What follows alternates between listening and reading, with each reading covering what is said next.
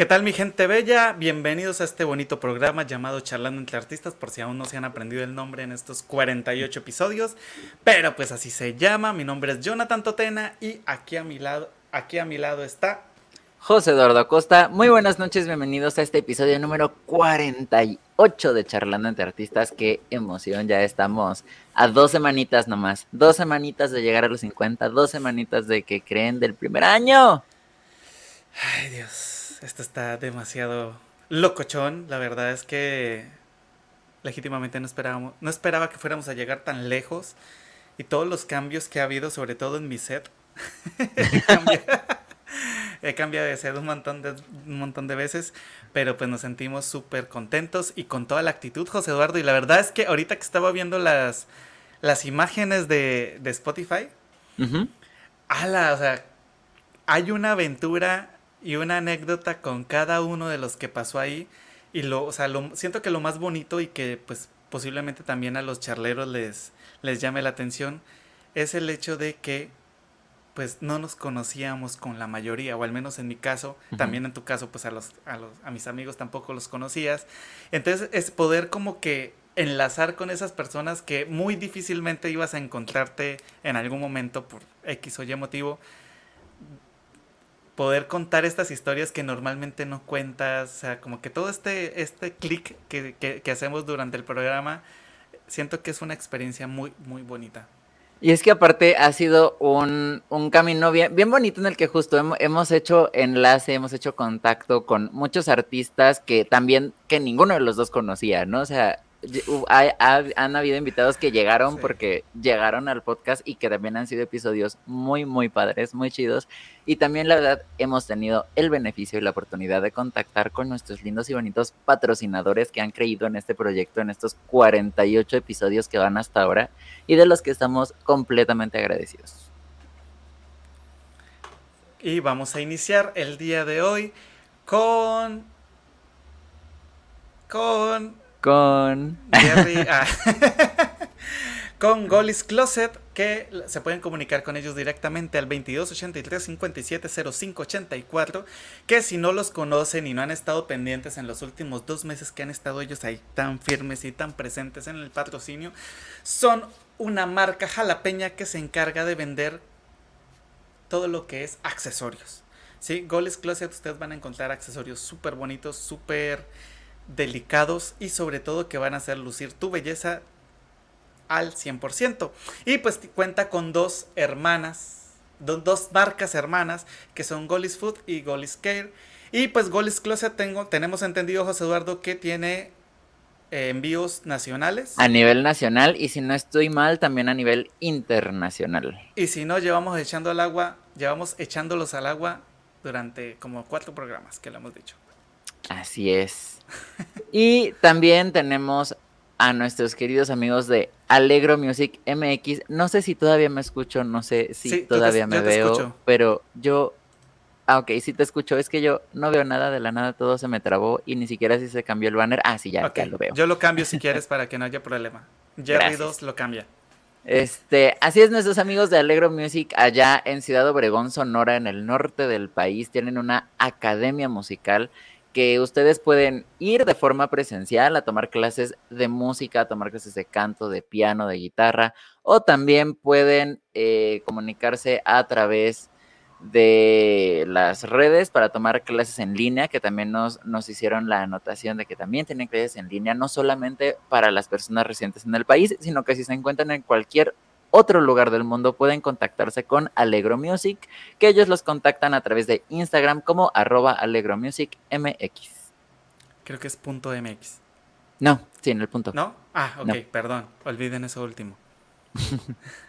y por aquí tenemos a Sensory Music, es una academia dedicada a la primera infancia en la estimulación musical. Así que los invitamos a que busquen en sus redes sociales. Si ustedes viven en la ciudad de Bogotá, porque pues esto sí tiene que ser más presencial, viven en la ciudad de Bogotá, acérquense a la avenida Carrera 72, número 175-74 en Jardín Infantil, Infantil Eco Kids.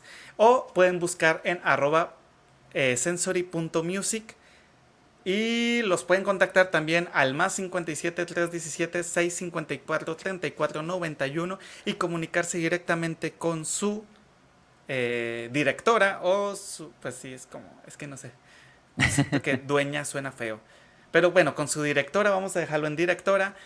Amy Guzmán, que ya estuvo aquí con nosotros en Charlando entre Artistas hace algunos episodios, y pues ella les va a brindar absolutamente toda la información que ustedes deseen, gusten y se les venga a la cabeza. Así es. Eh, son clases llenas de juego, clases llenas de diversión y que la verdad son importantísimas para el desarrollo óptimo acá de, de los chilpayates. Chiquillos, niños, guambis. es para que entiendan, porque chilpayate suena como que muy fuerte. Bueno, espérate, bueno. Eduardo. Ah, antes, de, antes de darle, es que esto lo estuve como que planeando y pensando toda la semana. porque es que el invitado de hoy raya en muchas áreas del arte. ¿Sí? Sí. Hasta se me puso la piel chinita porque es que me acuerdo de un show que fui a ver de él y dije, nah, inventes, o sea, este hombre es una locura completa.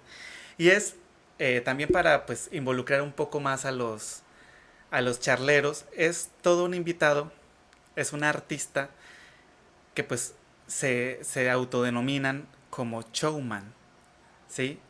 O sea, hacen un show, cantan, eh, son cómicos, o sea, están metidos en la parte de la comedia, de la actuación, del canto. Aparte, este hombre canta excelentemente bien, toca muy bien piano y es un hombre lleno de sorpresas y demás.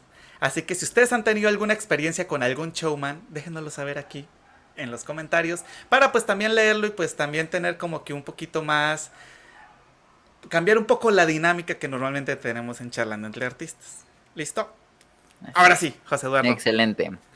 Pues sí, entonces ya, ya lo presentó Jonathan, ya, ya les dijo que tenemos aquí esta noche a un showman que justamente ahorita va a entrar con nosotros para hablarnos un poquito de él, hablarnos un poquito de qué es ser un showman, qué implica ser un showman. Así que por favor, denle un fuerte aplauso y una cálida bienvenida a nuestro querido amigo Jair Zárate Márquez. Muy buenas Hola. noches. ¿Cómo, estás? Oye, este, ahorita que estoy escuchando a Jonathan, digo, le iba a decir, ahora que regreses a, Jalapa, ¿qué te vas a tomar o qué te voy a invitar de comer? Por la presentación que me dio. Gracias por las porras. Yo no sé, Gracias, pero. José Eduardo, por, por invitarme. Es, es muy bonito escuchar de personas como ustedes. Yo los considero artistas también, muy buenos muchísimo más jóvenes que yo, pero eh, eso es bonito escuchar en alguien que, que valora también un poco eso, ¿no? A veces yo creo que se va perdiendo, eh, o se hace tan común que un artista cante o que alguien, ¿no? Ves a alguien, ah, es fácil cantar, es fácil tocar, es fácil hacer, pero no requiere mucha preparación, ustedes lo saben. Gracias por invitarme a su programa. Me siento muy feliz y, y vaya, es un privilegio estar con ustedes. Eso, pues eh, primero que nada, muchas gracias a ti por aceptar la invitación, por estar aquí con nosotros, que es un lunes y para ti yo sé que los fines de semana son una cosa, pero bárbara. Entonces, pues muchas gracias por, por, aceptar, por darnos unas horitas de tu tiempo, por estar aquí con nosotros. No, es un privilegio, gracias. Gracias. Eh, quiero hacer una anotación antes de continuar y para que quede grabado en video y en audio que acepto la invitación a comer. Claro que sí, cuando, cuando vengas aquí a Jalapa, ya sabes, hay que ponerse de acuerdo. Claro, eso, ni se diga, porque para la tragadera estamos. Oye, mientras no me salgas como el de las garnachas, que se comió 41 garnachas, pues todo está bien, ¿verdad? Ay, Dios. Máquina. está muy mortal. no, de pronto 40, pero 41 ya es avaricia. Pero bueno, Yair, ¿qué te parece si para comenzar, para empezar aquí a informar a los charleros, aquellos charleros que no saben quién es Giro Party, que no saben quién es Yair, ¿por qué no? De una forma muy breve nos dices, ¿quién, quién es Yair Zárate Márquez? Yair, es un músico que empezó a los 19 años de edad por caso, bueno, unas cosas del destino tan, tan increíbles. Y, y Yair se dedicó a la música, empezó tocando o acompañando artistas en, bares, en, centros de espectáculos, shows, en donde iban artistas como, este, ¿quién les gusta? Comediantes, cantantes de México. Y así empezó. Eh, después surgí me dicen, es que tú cantas, ¿y por qué no cantas? Y empecé a cantar. y después cuando me di cuenta ya estaba yo siendo solista en un bar, después ya me fui a eventos y después de eventos me dijeron, empiézate a meter a, a invitar artistas, lo haces muy bien y empecé a cambiar todos mis giros de, desde todo tipo de música versátil totalmente. Este, y cambié eh, y ahora ya hago shows, hago parodias también eh, y, estoy inmerso en el espectáculo totalmente. Ese es Jair. Y, eh, y, lo de Giro Party es, es, porque un día se nos ocurrió que decían, si Rigo es amor, que como decían, Rigo es amor, pues Giro es party, es fiesta. Por eso. Eh, Rigo, ¿haces referencia al Rigo Tobar? A Rigo, Tobar, sí. Ok, ok. Bueno, para los que pronto no sepan en Colombia, porque sé que pues no es muy conocido allá, es uno de los mayores, eh, sí es uno de los mayores exponentes a nivel El mayor exponente de la música tropical en México.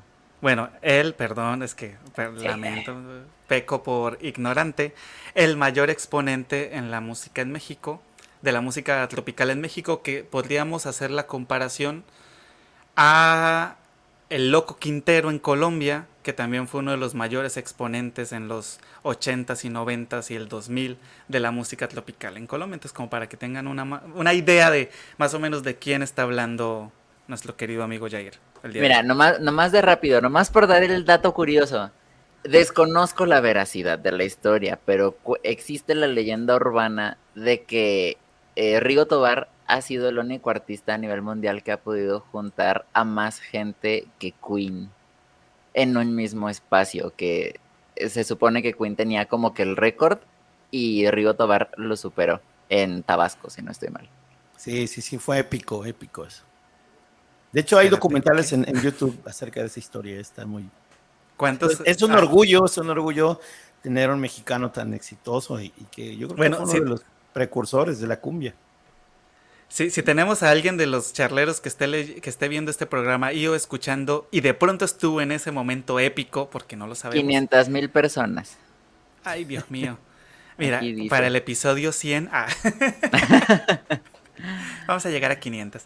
Eh, déjenos saber y si tienen de pronto alguna foto de ese momento épico, pues compártala, porque sí estaría bonito. La verdad, yo desconocía absolutamente de este suceso histórico, pero pues estamos a sus órdenes. Recuerden que nos pueden buscar en nuestras redes sociales como Charlando entre Artistas, y pues ahí nos pueden enviar el mensajito de que yo estuve ahí, y entonces estaría súper genial.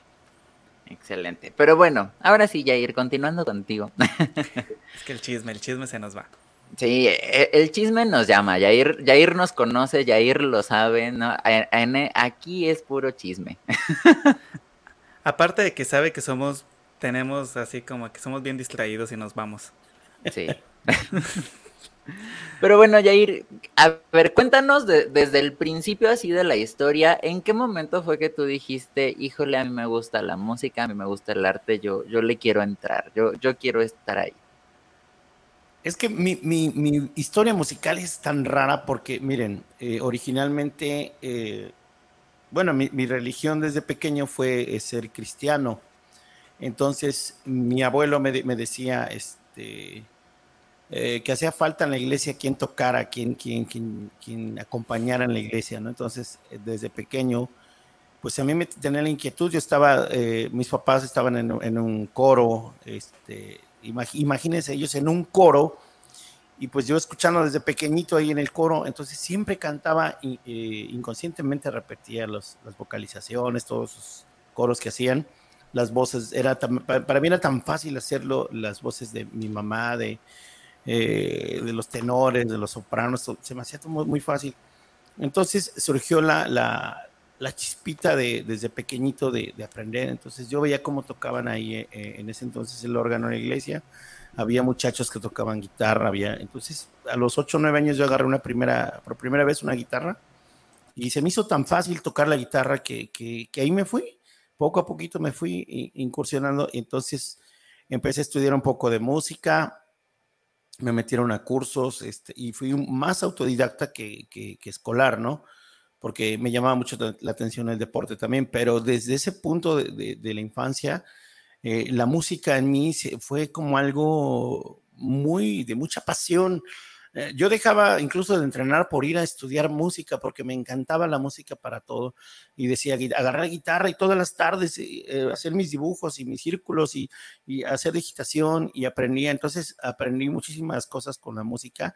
En ese momento, eh, después empecé a agarrar, este, había métodos de órgano, métodos para piano, me acuerdo que había unos que, que estaban en hojas ya así como a punto de deshacerse y con cuidado los agarraba y me ponía a digitar.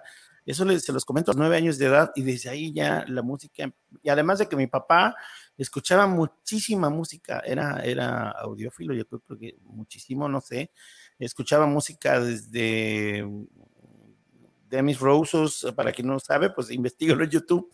Eh, escuchaba a Quimera, por ejemplo, una, una soprano, no recuerdo si era este contralto, ¿no? No me acuerdo muy bien pero así de esa música escuchaba a Rigo Tobar, a Chicoche, a Napoleón, a José José, entonces yo me, eh, fui inmersamente así poco a poquito, ya de, pronto ya tenía tanta música en mi mente que se me hacía tan fácil y, agarraba una guitarra y cantaba y sacaba una guitarra, eh, la guitarra y sacaba una canción rapidísimo. Entonces mi oído se, se, se entrenó muchísimo y, ahí surgió mucho, mucho la pasión por la música. Era, era algo desmedido, porque luego, luego me decían a mí, oye, este, ya acuéstate, no, no, pues yo quiero seguir ensayando y tenía un tecladito y ahí me ponía a ensayar, incluso hay una, hay una situación muy rápida que la comento, mi papá se enojaba porque decía, ya es bien tarde y estás con el ruido ahí, y yo apagaba la luz y me ponía unos audífonos para que no se enojara, y así con la luz apagada y digitaba yo el, el tecladito, y así estaba, pues era muy, fue una historia muy bonita porque ahí ahí empecé a pulir muchísimas cosas más. Es, a grosso modo lo que les puedo contar desde, desde pequeñito esa, esa situación tan, tan, tan bonita. Yo creo que ustedes como músicos lo van a entender. Jair está, eh, Jair este, no, Jonathan, estás moteado. Acaban de perder una excelente, no mentiras. Aparte de, aparte de, de entenderte, lo viví yo también empecé en, la, en el campo de la música cristiana. Mis, mis papás también tuvieron como que ese, esos inicios del cristianismo. Creo que la mayoría de las familias latinoamericanas pasan por ahí. Y pues también está el de, ay, no tiene, el pastor no tiene quien cante, ¿no? O quien toque la guitarra y el pastor cantaba. Justo también por los mismos años, 8 o 9 años, estaba yo. Y también mi abuelita en aquel entonces fue la que me dijo, ¿por qué no te metes al coro de la iglesia? Y esas cosas, ¿no? Y también viví eso de, oiga, ya es demasiado tarde, acuéstese a dormir. Y no era porque ellos pensaran que uno estaba cansado y debería uno dormir. Era porque ellos querían dormir y uno no los dejaba. Exacto. Tú tenías la ventaja de que podías conectar unos audífonos al piano. Yo con el arpa. Oh, increíble. porque pues en la guitarra le metes una una toallita aquí a la, a la guitarra en medio del de las cuerdas y la caja y, y sí absorbe mucho sonido. Pero en el pero, es imposible. Pero te interrumpo, no creas, porque en, en, el, en, mi, en mi caso, mi papá me decía luego, es que gastas mucha energía eléctrica. Entonces, el tecladito tenía pilas. Entonces, yo compraba mis pilas o veía cómo eh, trabajar, conseguir, y compraba mis pilas y, los audífonos eran de esos, eh, alguna vez búsquenlos en, YouTube, que ustedes son, son muy chavos ustedes, había unos de unas esponjitas naranjas, así viejísimos y delgadititos y así, y luego los apretabas y, y luego ya parchando los cables porque se rompían tan fácil. Entonces era también sufrido, no creas. Sí, sí, sí te entiendo esa parte. Es, son anécdotas muy bonitas, ¿no? Pero es lo bonito del arte. Ahí se forja uno, no sé. se, forjan los caracteres el carácter. Sí. Jair, eh, ya, ya nos comentaste que pues empezaste desde muy pequeño y a los 19 años tuviste así como que un momento boom en tu, en tu vida musical. Pero, o sea, porque a mí sí me causa curiosidad, ¿no? ¿En qué momento, por ejemplo, sé que tienes un personaje, no sé si lo pueda mencionar?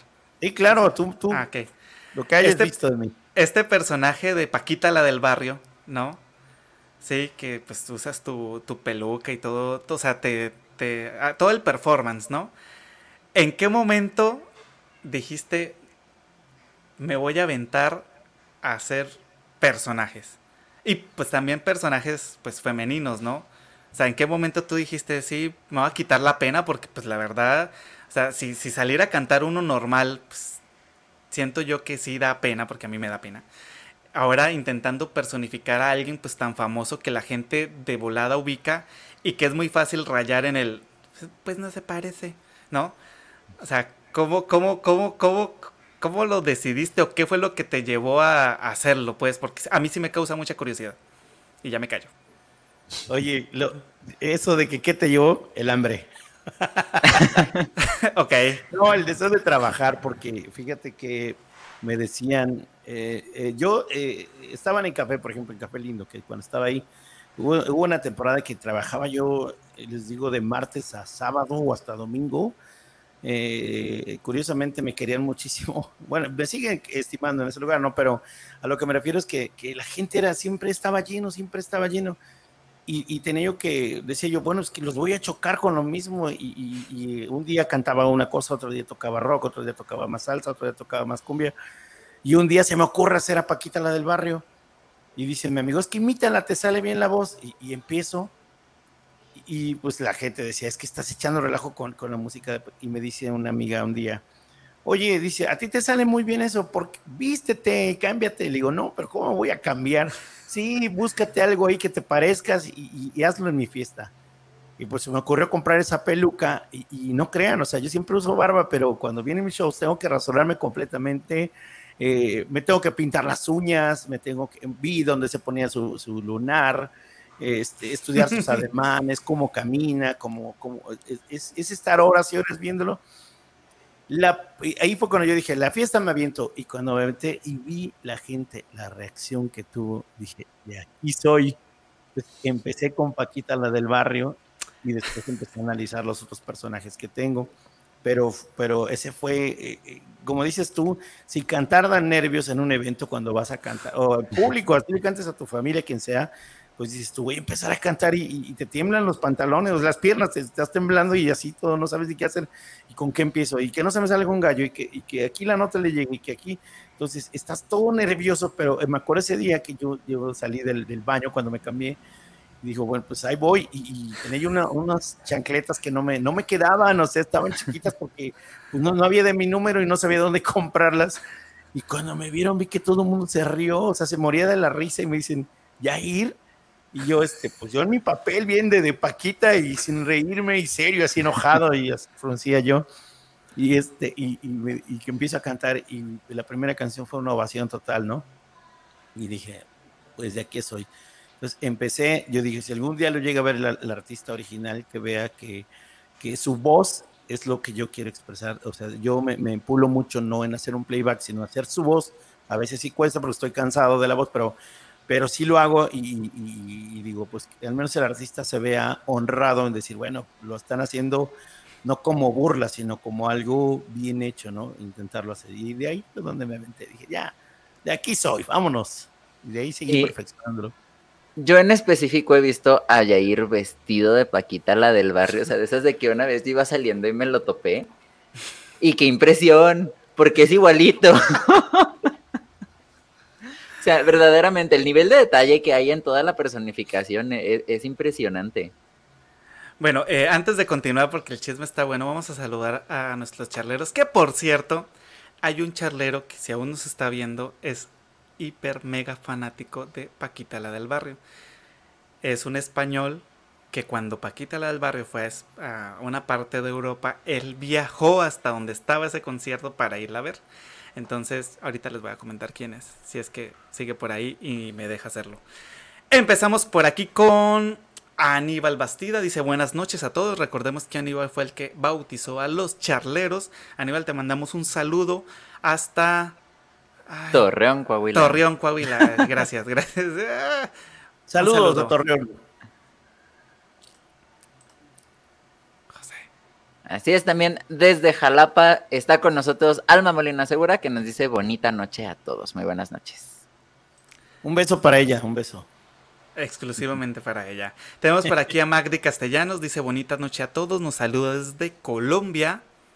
Muy buenas noches. Linda noche en Colombia. Nuestro querido Jorge David Castellanos Velandia, que fue nuestro invitado de hace ocho días, nuestro tercero charlero, también está ahí con nosotros, nos comenta agradecido por dejarme ser parte de la cofradía de invitados, charlero número tres. Muchas gracias a usted por aceptar estar con nosotros. Eso sonó muy mexicano, José Eduardo. Eh, José Antonio nos saluda desde Paz de Ariporo. Casanare, Colombia, dice buenas noches, saludos desde Paz de, desde Paz de Ariporo. Ay, a veces me, me, me, me ataranto. Eh, mi tocayo invertido, por lo que veo, Eduardo José Romera, nos comenta saludos, Jonathan, un placer escucharte. Y este es el charlero que les digo que es muy fanático de Paquita, la del barrio.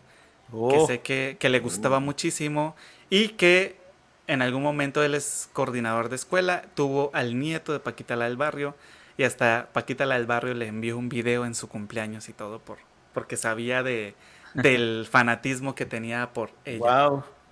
Qué padre. Sí, está, sí, hasta dónde llega el poder, ¿no? Del fanatismo.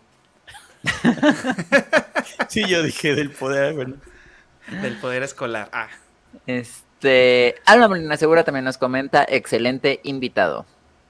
Por aquí tenemos a Puchonet, no sé si lo pronuncié bien, Zárate, dice, bravo, excelente, Jair Zárate. Y después comenta, el excelente showman. Chava Tirado nos comenta desde Facebook, saludos mi buen Jair, toda mi admiración para ti, Master. Te mando un abrazote bien grande. Igualmente también a mi amigo Chava. Por aquí tenemos a Luz Gaby Hernández que dice saludos, Jair.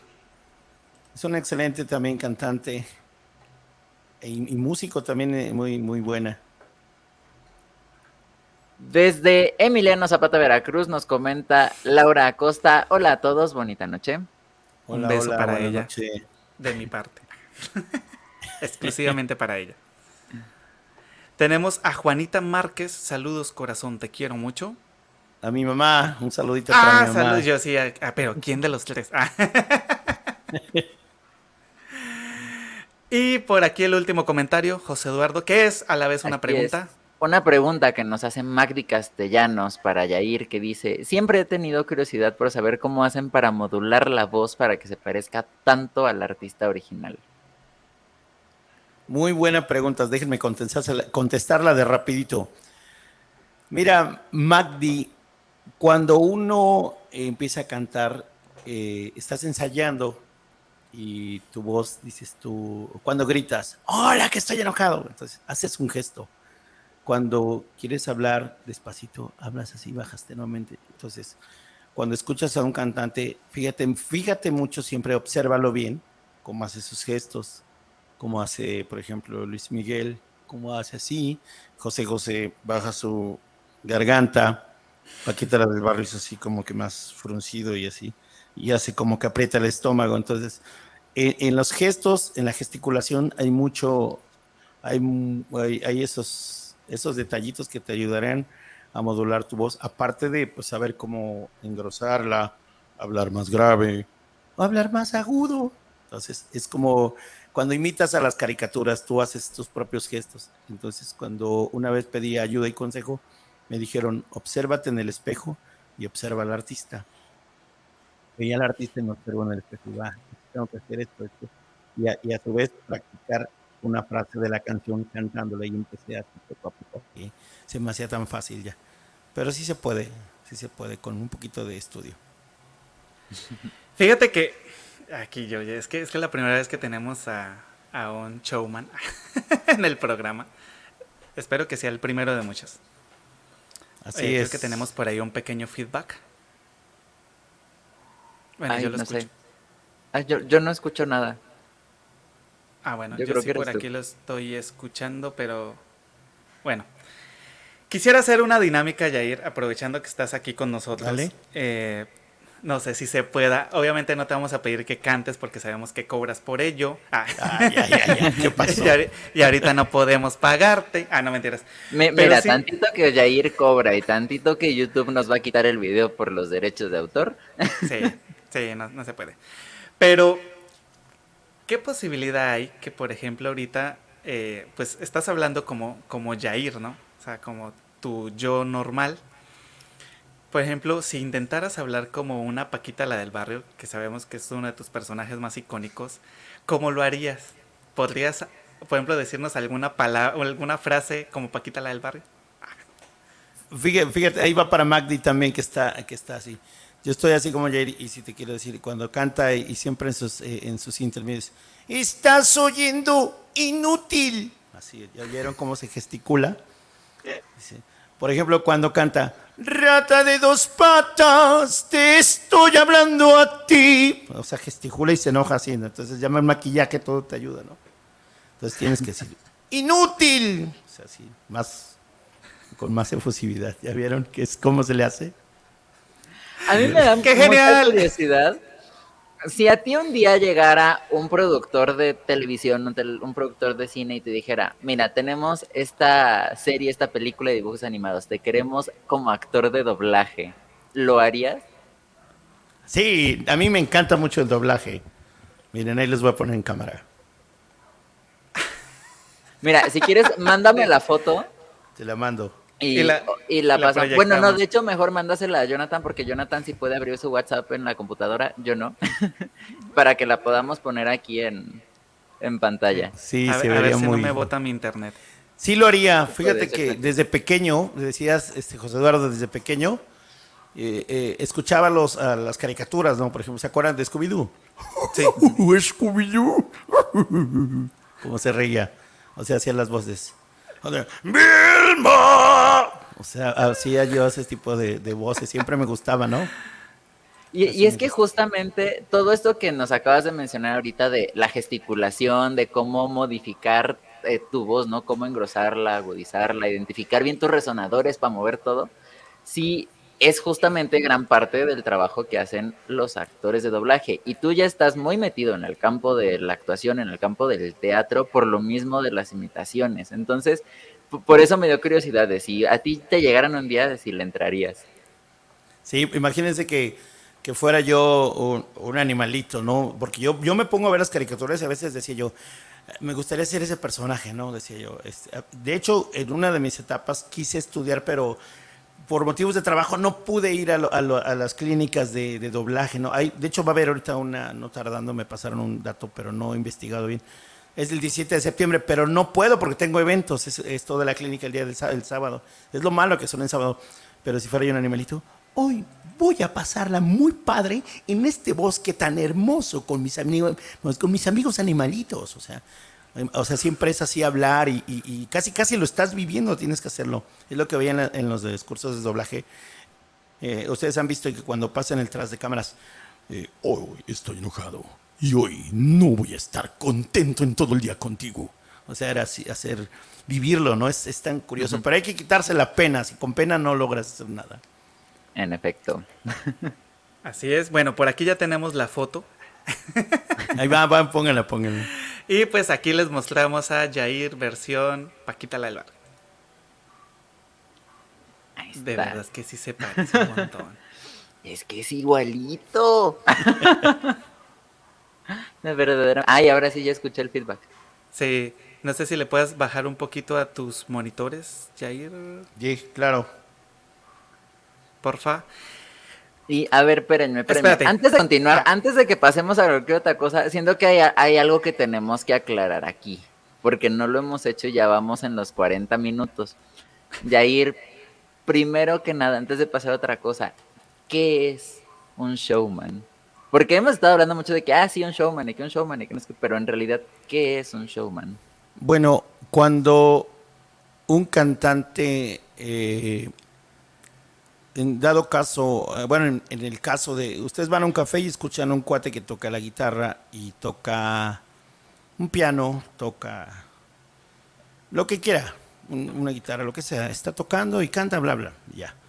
El showman tiene que saber la manera de integrar su show, no nada más musical, tiene que integrar al público, tiene que hacerlo reír, tiene que hacerlo interactuar con ustedes eh, tiene que buscar la manera de, explotar eso, de, traspasar esa barrera de seriedad.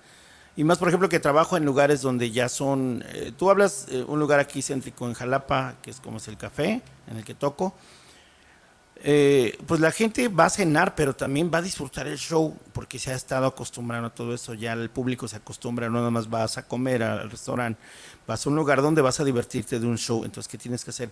Integrarte no nada más cantar, porque hay muchos que nada más cantan y eso van y son cantantes y voy a ver un grupo que toca ya. Pero yo tengo que hablar con ellos, decir chistes, entrar en un poco de doble sentido, eh, sin caer en vulgaridad, ¿no?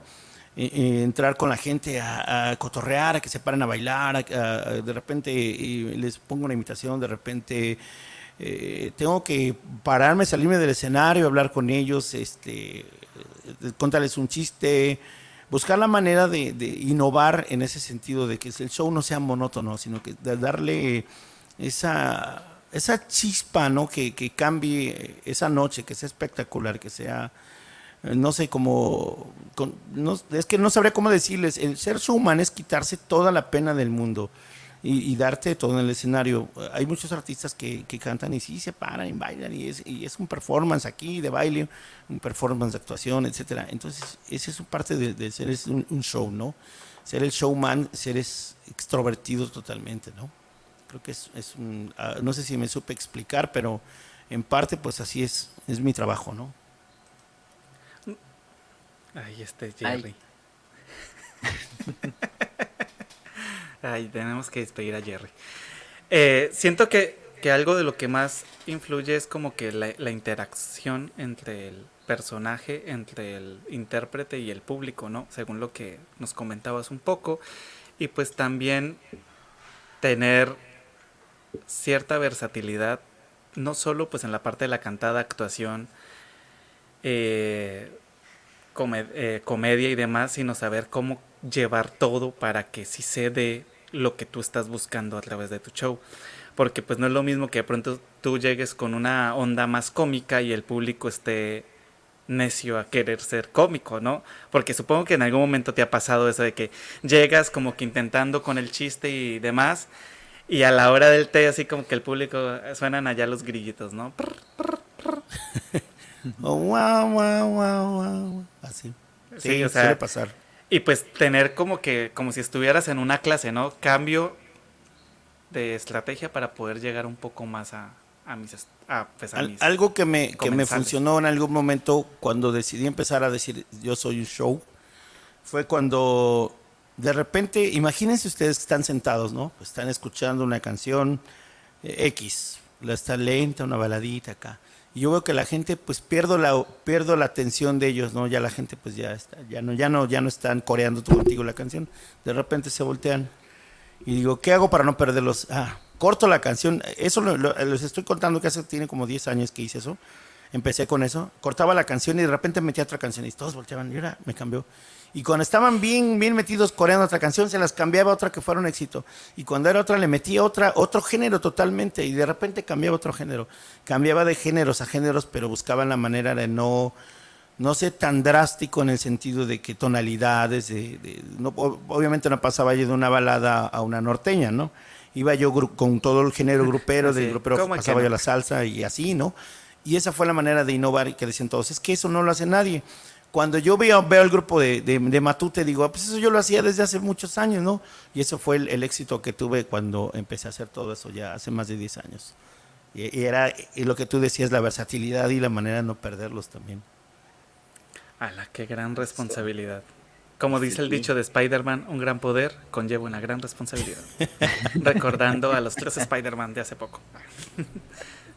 Ay, perdón, se me sale lo ñoño. Por aquí tenemos a Sofía eh, ¿cómo, cómo, cómo, es el apellido, José? Toxki. Toxki. Desde Tlaxcalancingo, Puebla, si no estoy mal. Eh, dice saludos a todos, qué gran invitado y le quiero enviar un saludo muy especial a Sofía porque sé que ha estado muy pendiente de nuestras redes sociales y que también le mando un corazón por compartir mis videos de Facebook. Muchas gracias Sofía. Quería que yo estaba esperando a que se conectara hoy para poderle agradecer de manera semipersonal todo lo que está haciendo. Vales mil. Y continuamos por aquí con Jorge David Castellanos Belandia, que dice, qué edificante. Ay, es que me tapa aquí. Disfrutar la charla de un artista completo. Lo siento, es que me tapa. Yo por lo general los leo aquí, pero pues ya los voy a leer aquí porque. ¿Vas tú, José? Eh, Meli Bastida desde Torreón, Coahuila también nos dice, hola, saludos, que estén bien, muchas gracias, igualmente saluditos hasta allá. Por aquí dice Magdi Castellano sobre el consejo que le diste. Genial, muy buen consejo, muchas gracias. A la orden. Isidro Hernández Durán nos comenta desde Facebook, saludos mi buen Jair y también más adelante nos comenta que eres un excelente imitador. Saludos, gracias Isidro, un abrazote también. Y aquí viene otra pregunta crucial en esta entrevista del día de hoy, en esta charla. ¿Imitas otros cantantes? Sí. sí, la verdad yo sé que imita un, montón, pero el que más me impactó fue Paquita la del Barrio. No, es que no lo has visto hacer a Juan Gabriel en vivo. bueno, lo vi una vez, sí, sí lo vi una vez en el Café Lindo justo para un cumpleaños de mi esposa. Mm. Sí, a, Juan Gabriel, a Vicente Fernández, Rafael, eh, José José, eh, pues hay varios, varios, Eros Ramazzotti, eh, muchos, muchos que van saliendo poco a poco y que los he ido descubriendo con el tiempo. Se vale, se vale. Es que me los piden luego y, no me he enfocado a hacerlos totalmente en performance con ellos, ¿no? Pero, pero siempre lo hice desde, desde que empecé. Me decían, es que te sale igualito. Pues, no, los más populares eran los mexicanos, ¿no? Bueno, sí. Makes sense. a, a, partir de, de esta pregunta que hace José Antonio, a mí me surge una pregunta, ¿no? Sé que pues te encanta mucho toda esta parte del performance, de meterte en tu personaje, de cambiar y demás. Pero, ¿qué disfruta más Jair? ¿Cantar como Jair o contar como alguno de sus personajes? Cantar como Jair, increíblemente. Eh, a raíz del tiempo, yo empecé cantando, eh, digo yo, entre comillas, normal, porque pues pasé por rondallas, pasé por estudiantinas, fui dentro de la iglesia, pues dirigí estudiantinas eh, coros, y, pues siempre fue esa, esa situación, ¿no? Y yo cantaba el típico, ¿Cómo consolar a la rosa y al jazmín? Y así me la llevaba muy monótonamente, ¿no? Pero cuando descubrí que, que, mi voz era pues un instrumento muy, muy flexible, empecé, ya no cantaba así, empecé a cantar totalmente diferente, empecé a darle una imagen a la voz de Jair. Entonces yo decía, mi voz no tiene que, no tengo necesariamente, un maestro me decía, no tienes por qué imitar a nadie. Tú tienes una voz, tienes una personalidad, tienes que hacer. Y mucho, eh, ustedes han visto en los reality shows que todo el mundo llega con, su eh, presentación eh, a la audición y quieren imitar a Shakira, quieren imitar a José José, quieren imitar a Roberto Carlos, quieren imitar a Bad Bunny. Entonces dices esto, pues no, tienes una identidad propia, así simple y sencillamente. Por eso disfruto tanto ser yo mismo. Oye, y a ver, espérate, antes de pasar a otra cosa, dices que te gusta mucho cantar como tú mismo y todo, pero ¿qué es lo que más te gusta cantar? Porque yo te he escuchado cantar cumbia, te he escuchado cantar boleros, te he escuchado cantar música en inglés, rock, de todo. ¿A ti qué es lo que te dices? Uy, a mí lo que me reencanta cantar es esto. El bolero, a mí me gusta mucho el bolero, el bolero y la, eh, la balada romántica. El bolero, eh, se me hace tan romántico el bolero, tiene, tiene demasiadas este, variaciones, puedes hacerlo. El bolero y el ranchero, eh, sin duda a mí el ranchero ha sido un género que desde pequeño eh, siempre quise cantar ranchero y me gustaba porque la voz es bravía, es fuerte, se vive el ranchero, es, es emoción total, tienes que sacar tu pecho porque yo, yo, cuando canto ranchero no canto como, como la balada pop, ¿no? Eh, como un cuchillo en la mantequilla, no canto así, ¿no? El ranchero es, ya lo sé que tú te vas más fuerte, es gritarlo, decirlo, es, dolor, es, sentimiento de enojo, de, emoción, de amor, así terriblemente. Entonces es muy diferente. Y, la balada, el bolero, el bolero es esa, esa paz romántica de, expresar de, amor mío, tu rostro querido no sabe guardar secretos de amor. O sea, ya lo cantas bien bonito y le das el sentimiento que tú quieres cantar. Y además de que las letras son tan llenas, tan, tan, tan románticas, tan bonitas, eso, eso es lo que más me encanta. son los dos géneros que más me, me encantan, vaya. Excelente. Bueno, antes de continuar, a los que nos están viendo en YouTube, los invitamos a que se suscriban en este su canal de música de Jonathan Totena, donde van a encontrar tutoriales y también estos bonitos episodios de Charlando entre Artistas. Y los invitamos también a que busquen a José Eduardo Acosta también en YouTube. Así, tal cual lo encuentran como José Eduardo Acosta, porque pues ahí también estamos transmitiendo programas de charlando entre artistas. Y pues cuéntanos un poquito antes de continuar, porque la verdad es que se nos va el chisme. ¿Cuáles son tus redes sociales, Jair? ¿Cómo te pueden buscar? Jair Zárate, fíjese que creé una página de como artista, pero ah, luego no me gusta mucho tanto estar ahí metido. Entonces, eh, pues siempre he dicho que el Facebook es el chismógrafo más grande del mundo. Entonces, como hace tiempo estuve viviendo en Cancún, la gente te ubica, te empieza a ver y todo, y, luego surgen extorsionadores y cosas, delincuencia, ¿no? Entonces, como que a veces eh, me mantuve un poco alejado de, las, de las redes sociales por todos eh, y muchos detalles. Pero aún así tengo mi Facebook que lo utilizo para todo, ya no tengo página, o sea, ya la, no la publiqué ni nada, pero mi Facebook es Jair Zárate nada más aparece. I am the showman, siempre así le aparece, ¿no? Y el YouTube que de vez en cuando vamos subiendo, hay videos, pero este, lo hemos parado tantito por lo mismo, ya no, hay, hay en planes, unos planes próximamente ya donde vamos a mejorar todas las redes sociales ya. Excelente. Vi, que Jonathan quería hablar, pero ya no dijo nada, ya, ya, ya no supe qué, qué hacer. no, no te preocupes. Sí, se me fue la onda. Bueno, ya después me acordaré. Bueno, por aquí tenemos otra pregunta. Dice, ¿cuál es la clave para quitarse la pena? Yo que aventarse, pero pues, ¿qué nos cuenta Jair? No, fíjense que me acuerdo la primera vez que me lanzaron al ruedo a cantar. Eh, eh Magdi, párate en un espejo. Uh, apréndete una canción que la que tú quieras. Yo siempre les lo he dicho a mis amigos músicos, cantantes, todo párate en un espejo. De hecho, mi maestra de, baile también me ha dicho, mírate en un espejo para que veas cómo, cómo haces, cómo, cómo haces tus gestos, te paras bien o te paras bien. Así me lo, me lo hicieron saber hace muchos años, hace muchos años, les estoy hablando como, tendría yo como 17 años, 16 años de edad. Alguien me dijo, párate en un espejo, gesticula, canta una canción y dime si te convences a ti mismo, ¿no? Entonces veía la, la canción y decía, ah, es que me falta. Por ejemplo, no puedes decir, eh, ya lo sé que tú te vas, como hace rato le dije, y, lo cantaras, ya lo sé que tú te vas, y entonces ya lo sé que tú te vas, y lo, vas diciendo hasta la manera que dices tú, como si fuera una súplica. Y cuando te ves al espejo, te estás mirando el espejo día, día, día, día, día. Cuando ves a mucha gente, se te olvida que está la gente, te acuerdas que estás en un espejo y estás transmitiendo lo que tú estás cantando y se te va la pena totalmente. Yo a veces cierro mis ojos y muchos cierran los ojos, véanlo, porque eh, tienen ese miedo de enfrentar a la gente, pero no. Cuando tú cantas una frase y se la dices a la gente, tú puedes ver a 10 personas al frente o mil o diez mil y tú, tú, tú, mismo te vas a dar cuenta que no es este, ni siquiera enfocas la mirada en nadie, simple y sencillamente se lo estás diciendo a todo el público para que disfrute y verás que, todo fluye. Nada más es quitarse esa pena viéndose al espejo y decir, aquí te lo estoy cantando a ti y a ti te lo canto para que tú lo sientas, tú lo vivas y ahí se te va la pena automáticamente.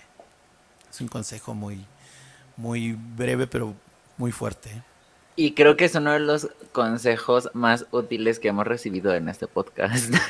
Así que ya lo saben, maestros de música, lo escucharon aquí en Chalán de Artistas. Y si, si, quieren patentar esa idea, nos tienen que comunicar primero a nosotros para poderle pedir permiso a Yair antes de que lo hagan. Oye, qué buen consejo. Fíjate que yo ahorita estoy como que tratando de meterme en el ruedo de cantar, no porque quiera lanzarme de solista o algo por el estilo. Pero que de hecho ya pueden escuchar a Jonathan Totena cantando en su Spotify su tema Te extraño, que lo pueden también escuchar en todas las plataformas digitales de Ajá, continúa. Ay, José Eduardo. Bueno, eh, más que todo es como por pues, el hecho de tener la posibilidad de que si en algún momento se presenta poderlo hacer no tan fatalmente como se está haciendo actualmente. Entonces, fíjate, empezaré a practicar enfrente de un espejo.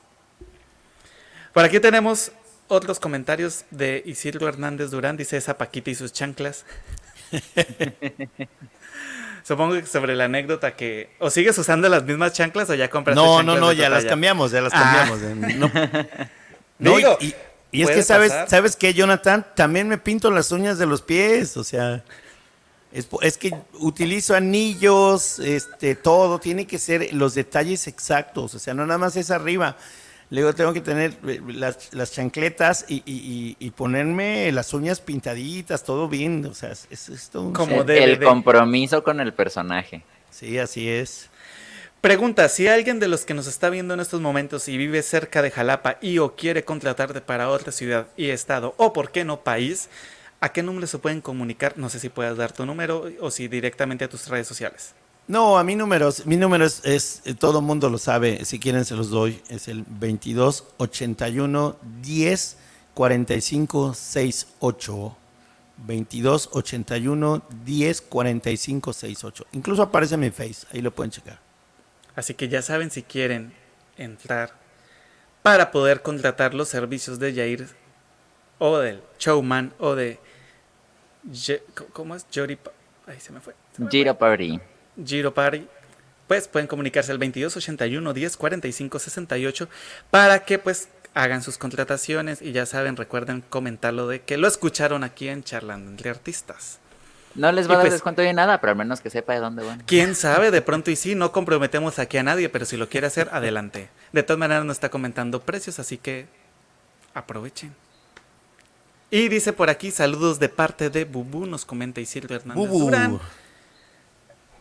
Bubu.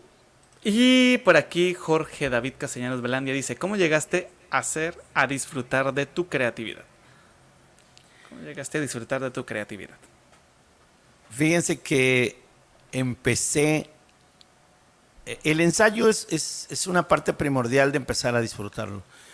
Cuando a ti te apasiona algo, eh, de hecho, a lo, mejor es, es- es- es raro, ¿no? En mi vida, pero siempre en las noches, yo soy muy dado a trasnochar, no, no, no llevo la vida común de un ser humano normal, porque desde niño me desvelaba, entonces eh, mis horarios más fuertes de, de para cuando trabajo eh, eh, me inspiro y disfruto esa creatividad este es en la noche hay todo silencio no escuchas ruido en la calle no escuchas ruido de los animalitos no escuchas ruido de nadie y te, te sientas a disfrutar tu instrumento y empiezas a, a- a- descubrir cosas nuevas en tu guitarra en tu piano en tu saxofón en lo que tú tengas y ahí empiezas a disfrutar, ay, ¿por qué no hago esto? No? ¿Y por qué no le cambio esto? Y, y- y- y dices tú, ah, ahora voy a hacer esto, me gustó, y lo estudias y lo estudias. Y cuando, cuando tú te das cuenta, ya estás creando cosas tan increíbles que dices tú, qué bonito suena esto, ¿no? Y ahí es cuando empieza uno a, a disfrutarlo, ¿no? Fíjate que, que, que sí, eso sí es, eso sí es muy cierto. Yo hace, hace 10 días empecé un reto personal en TikTok hasta hacerme viral. Ya lo logramos, por cierto. Quería hacer el comentario porque pues soy bien egocentrista. Y fue justo un día que estaba así como que no había nada que hacer, había llegado de trabajar y eran como las diez y media de la noche y hay una canción que a mí me gusta muchísimo desde hace unos 15 años más o menos, que es Quisiera ser de Luis Silva. Por cierto, Luis Silva, si nos están, estás viendo, mándanos mensaje porque queremos entrevistarte. Y dije, nunca la saqué, nunca la he tocado, ¿por qué no hacerlo? No? O sea, no tengo nada que hacer, ¿qué tanto me puedo demorar? Si me demoro cinco horas, pues, ¿qué? O sea, o sea, legítimamente, como ahorita estoy viviendo solo, nadie me está esperando en la cama, ni nadie me va a decir, hijo, ya cállese y váyase a dormir, ¿no? Entonces, pobres vecinos, lo bueno que era sábado, o sea, no era día entre semana, o sea, se podía uno darle el chance. Y empecé a ensayarla y empecé a ensayarla y como a los 40 minutos me salió. Y entonces justo ese, ese momento en el que yo lo que más disfruto de la noche es ese silencio que mencionas. Exacto. Sí, esa, esa, esa paz que te da el ambiente. Y José Eduardo también es testigo cuando grabábamos, por lo general cuando llegábamos a la tarde noche era cuando más disfrutábamos. ¿sí? Y muchos artistas, es, es bien conocido que por ejemplo el Joy Arroyo y Fruco y sus tesos, Ajá. cuando decidían grabar, ellos se iban era de noche. Y era, gra- eh, obviamente duraban como seis días grabando, pero empezaban de noche a grabar, porque era cuando pues no sé qué pasa en la noche, pero algo, algo te llega en la noche, como que esa falta de sueño revoluciona tu cerebro. No lo estamos diciendo que lo hagan, pero si lo quieren probar, inténtenlo. Pero solo si eres mayor de edad, por favor, niños no. Pero sí, en la noche hay algo que te, que, que te da, no sé, José Eduardo, si tú lo vivas de la misma manera como de pronto lo vivimos Jair y yo. Sí, definitivamente. Creo, que es bien sabido que, que los tres aquí presentes somos personas nocturnas definitivamente. O sea, todo el tiempo cuando hacemos más cosas es en la noche. Es muy productivo porque aparte, creo yo lo que tú dices, esta claridad que nos brinda la noche, justamente viene a que uno cuando es de noche, uno empieza a pensar y a pensar, a pensar, pura estupidez a veces, pero es cuando uno como que más, la, la imaginación vuela. Y es lo que más funciona para las noches, definitivamente. Sí, sobre todo por la pendejada que le da una a esa hora. YouTube, no nos sanciones por estos comentarios. bueno, por aquí tenemos otro comentario. Dice, bárbaro, qué bueno. Hoy aprendí mucho. Mil gracias, excelente programa. Gracias. Muchísimas gracias, Jair, por lo que estás compartiendo con nosotros. De verdad es que han sido bastantes consejos, la verdad, durante toda la noche. Pensé que iba a ser otra temática más el, el programa, pero resultó muy educativo. La verdad, gracias. Está muy chévere porque es una de las ideas principales del programa, del podcast. Y dice, creo ayer estaba cumpliendo años. Dios le bendiga y que tenga muchos éxitos en cada proyecto que se proponga y muchos años más de vida. Muchísimas gracias, José Antonio. Muchas gracias. Fíjense, curiosamente, el, sábado pues tuve, tuve evento en, ahí en Boca del Río, eh, en, una hacienda preciosísima, Hacienda Tizú, y ah, el domingo, que, es cumpleaños, a mí, a mí me, encantó trabajar. Eh, dormí escasos cinco, cinco horas, cuatro horas. Pero irme a trabajar, levantarme, llevar equipo, todo y, estar ahí pendiente de un excelente grupo también ahí en el Teatro del Estado, aquí en Jalapa, Veracruz, en compañía de, un ingeniero también amigo de audio, eh, Jared, a quien le mando también saludos por su trabajo también ayer destacable. Entonces eh, salimos a las casi 2 de la mañana, terminamos eh, todo, entonces todo el día desde las 10 de la mañana me la pasé en actividad.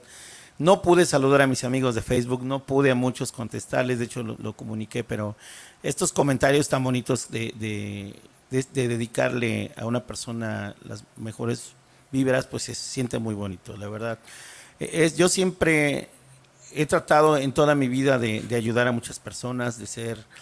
Eh, caritativo, humanitario, tener, ser empático en muchas personas, ¿no? Pero a veces ya saben que no faltan las personas que tienen envidia, celos, etcétera, y te, desean lo malo, ¿no? Pero te libras de ellos y no, no pasa nada, ¿no? Simple, simplemente no me, no, me, no me presto a eso, ¿no?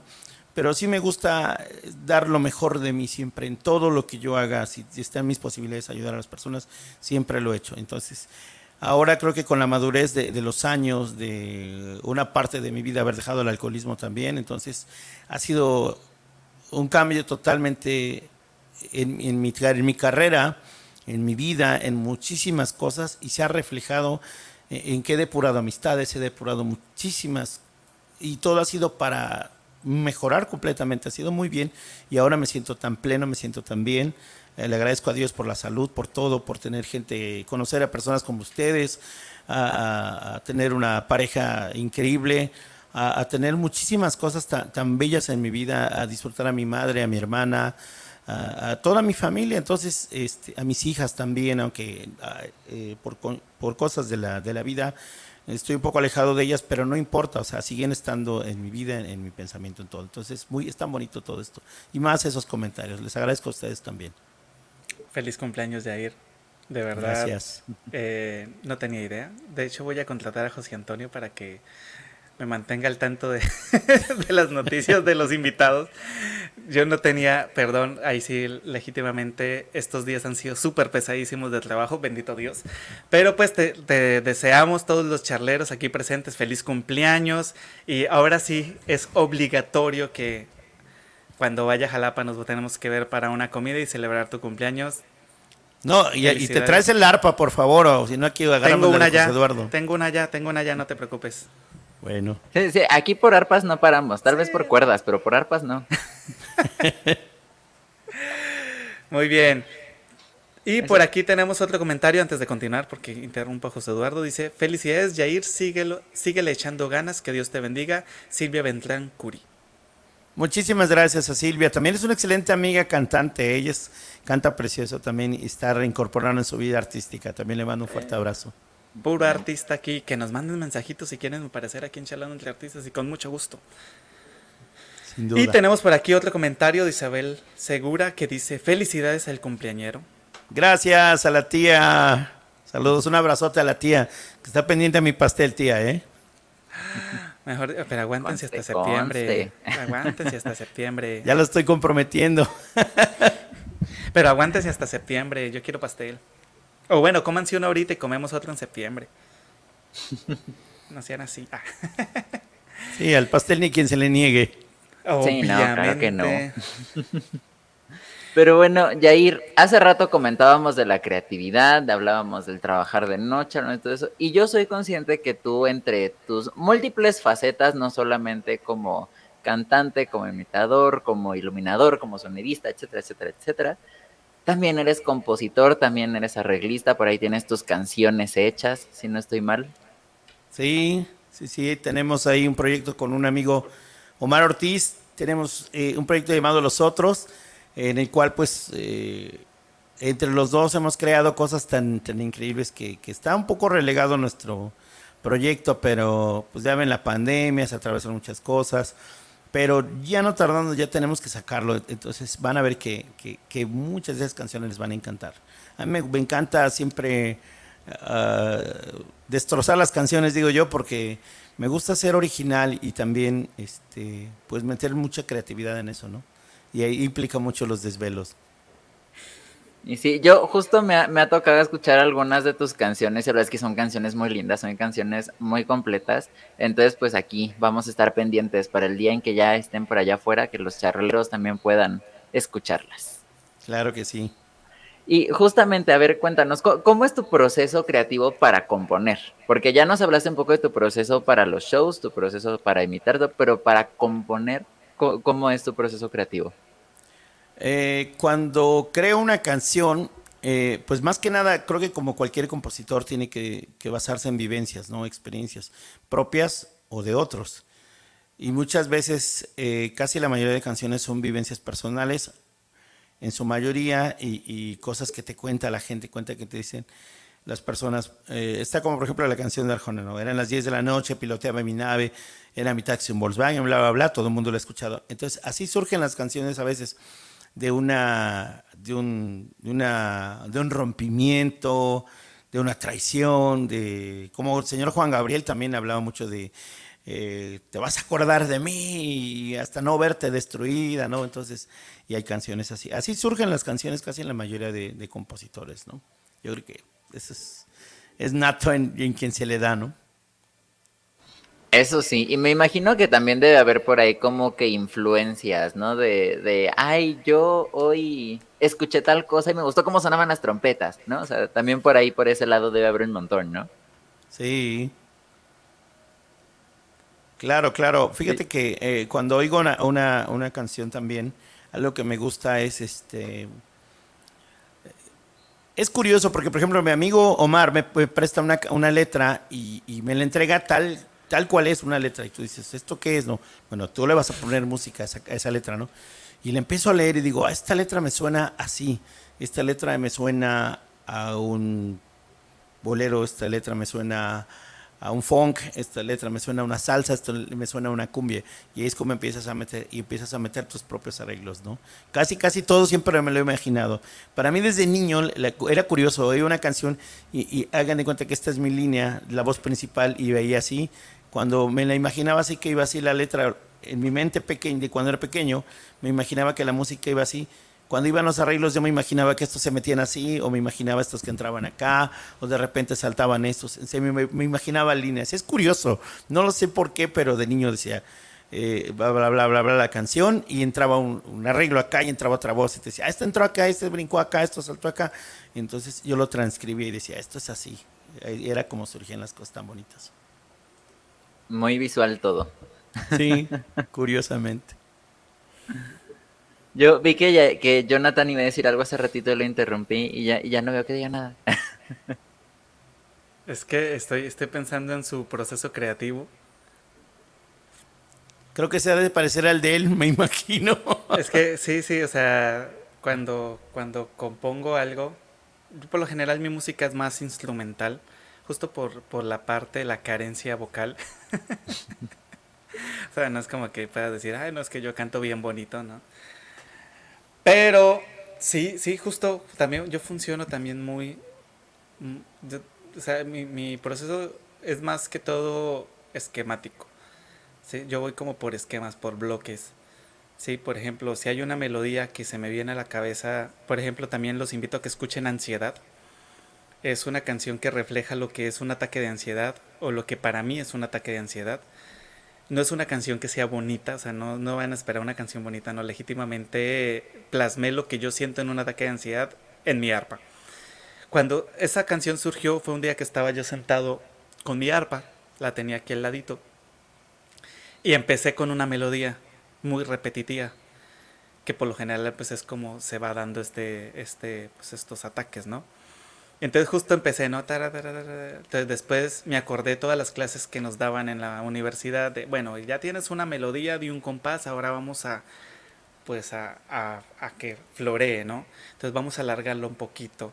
Entonces ahora vamos a hacer una, una, vamos a repetir la melodía, pero pues con una variación.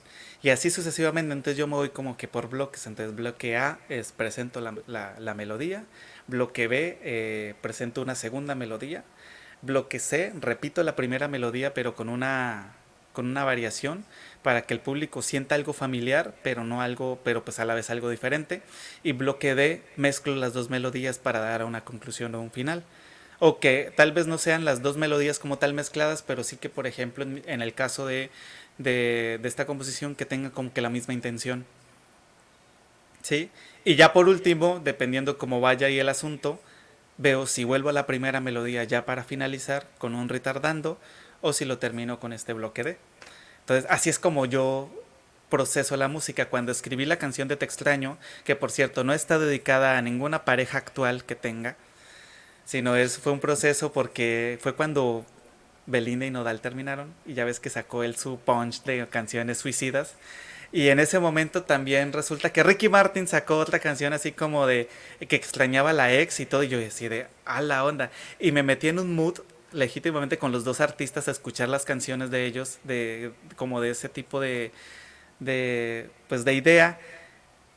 Y dije, ala, es que todos hemos pasado por algún momento así, ¿no?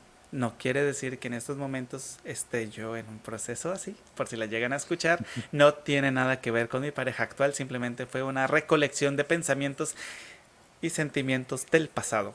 Y perdón, mira, analízalo. Tú dices la canción de ansiedad, no he tenido oportunidad de escucharla, pero la, voy a escuchar. Y, expresaste lo, lo, que quisiste dar a entender ahorita la otra canción de Te extraño. Se me vino a la mente la canción de Te extraño de Armando Manzanero que la canta Luis Miguel, y ustedes la oyen y de verdad sientes esa sensación de extrañar a alguien y no sabes ni por qué. Yo, tengo, de verdad, o sea, vean, por ejemplo, Kenny G, tiene, tiene arreglos padrísimos y, te transporta este, a escuchar su música y su sax y lo dices, oh, qué padre está, ¿no? Que se, utiliza mucho en bodas, en bautizos, en lo que sea, y estás comiendo y te sientes tan placentero, ¿no? Eh, eh, hay otras canciones, por ejemplo, Di Blasio, que es más comercial, eh, la, canción de Corazón de Niño, y dices tú, y, y, te sientes así bien bonito, ¿no? Oyes a Richard Clayderman con algo más clásico como Aline, y dices, y sientes que estás hablando con Aline y no la conoces, pero sabes que es Aline. Entonces, hay cosas que, que te dan, ¿no? El hecho de que toques el arpa, de hecho, yo soy muy, muy, muy auditivo. Eh, a mí me ha pasado que escucho una canción y, luego me dan ganas de llorar y no sé por qué, y, no es porque me recuerde a nadie, porque piense en alguien, sino que te llega y dices tú, ¿por qué siento así? Porque a lo mejor esa melodía, eh, nosotros trabajamos con emociones, corazón, con lo que tú quieras, pero sientes esa melodía así como si te entrara en todo el cuerpo y dices tú, y más cuando la vas a cantar, ahí entra el grado de dificultad, la vas a cantar, interpretar lo que está diciendo la persona que lo escribió y quien le puso una música. Dices, ah, qué, qué fuerte, ¿no? Entonces ahí es donde entramos nosotros como músicos, como intérpretes, ¿no? Pero hay que, hay que siempre, yo siempre he dicho, hay que vivirlo. Si tú no lo vives y nada más la música la agarras como algo material y que lo que me va a dar de comer, no funciona. para muchos a lo mejor sí, ¿no? Para muchos, eh, música actual, que, yo siempre he dicho, yo respeto mucho al reggaetón y todo, pero digo, música, se me hace música basura, pero aún así, pues esos ritmos que tiene precisamente incitan, esos ritmos electrónicos, te incitan a mover el cuerpo, entonces ya lo que diga, pues ya lo demás es, ya es, es parte de, pero funciona curiosamente, ¿no? Pero en la música que nosotros manejamos para gente, para dar show, para dar espectáculo, tiene que tener sentido. Que por cierto, eh, no, no, es, no es spot publicitario pagado, pero hace poco descubrí una canción de, de este artista que está ahorita de moda. Se me fue el nombre, se me fue el, eh, Bad Bunny. Y, pero, o sea, lo, escuché la canción por recomendación de Levi Landa Verde, por cierto, si nos estás escuchando, excelentes TikToks que sacas donde él decía, eh, a veces, o sea, justo no, porque la letra del reggaetón es algo pesado, pero a veces se esconde en la industria musical atrás algo muy bárbaro que es la parte instrumental. Y eh, haciendo una, una, pues como que, a que le pongan cuidado más a la parte musical de esta canción que se llama, creo que después de la playa, algo así, porque yo ah. soy muy fanático del merengue, o sea, yo... Oh. Transpiro merengue, sí, o sea, desde pequeño algo de lo que escuchábamos en la casa era merengue, cumbias, salsa y pasodobles. Entonces, cuando yo la escuché, yo por, me olvidé por completo del cantante. Sí, debo aceptarlo. Como hasta la sexta vez que la volví a escuchar, dije, ah, no inventes, eso es lo que dice. Pero para mí, los saxofones que, que metieron a esa canción, dices, deja tú la voz, deja tú los saxofones, o sea, es impresionante, ¿eh? el merengue es impresionante con los saxofones.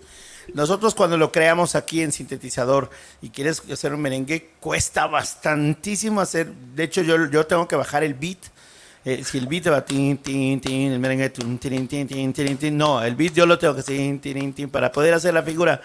O sea, no puedes hacerlo tan rápido. No sé la digitación de los saxofonistas son sobrenaturales, extranormales. Sí, luego uno no puede tocar eso, se pasan, no hagan eso. sí, porque luego llega, pues yo, yo trabajé mucho tiempo en orquestas de, de merengue y de salsa, y pues aparte que nos pagaban menos a los saxofones, menos que a las trompetas. Por cierto. Por cierto. no tengo nada en contra, pero ah, no me pero si luego te pasaban así una canción y te decían, oye, tienes ocho días para montarle. Y dices, no inventes, ¿ya viste cuántas pepas tiene eso? Pepas referente a las notas musicales. Y, o sea, semicorcheas y semicorcheas en un. Justo lo que decías, ¿no? En un beat.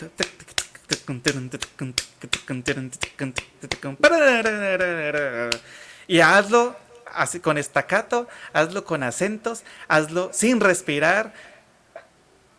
no inventes, o sea, gente. Increíbles están muy locos. que también hay que hacer mención, sobre todo en la música del merengue, a esas almas en, desgracia, pienso yo, que son, sinceramente desconozco que, cuál sea el, nombre exacto, pues, llamémosles percusionistas, porque tocar guiro para merengue, ah, mis respetos.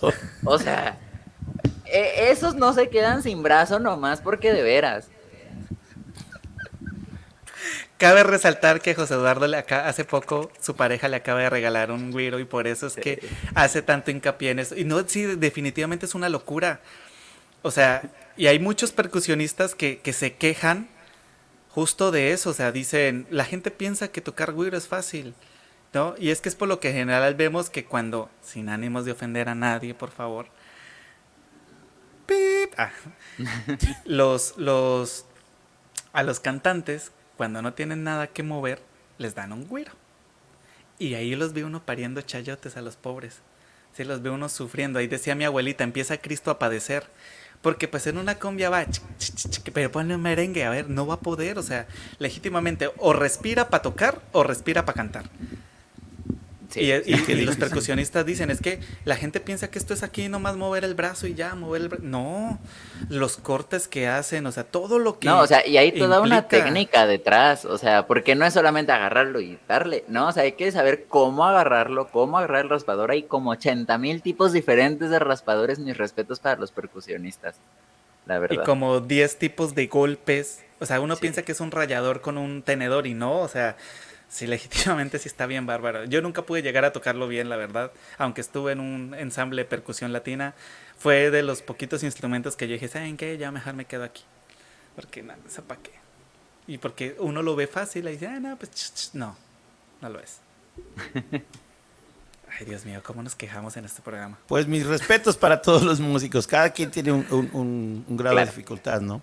Sí. Tanto el creativo eh, en cuanto a composición de letra como el composición musical. Eh, pero como les decía, o sea, siempre hay que... No hay que menospreciar, como tú también lo decías, Jonathan, no hay que menospreciar eh, la, la música de cualquier género, ¿no? Claro. Es que es una locura todo esto. Pero pues también se valen las opiniones diferentes de cada uno de los...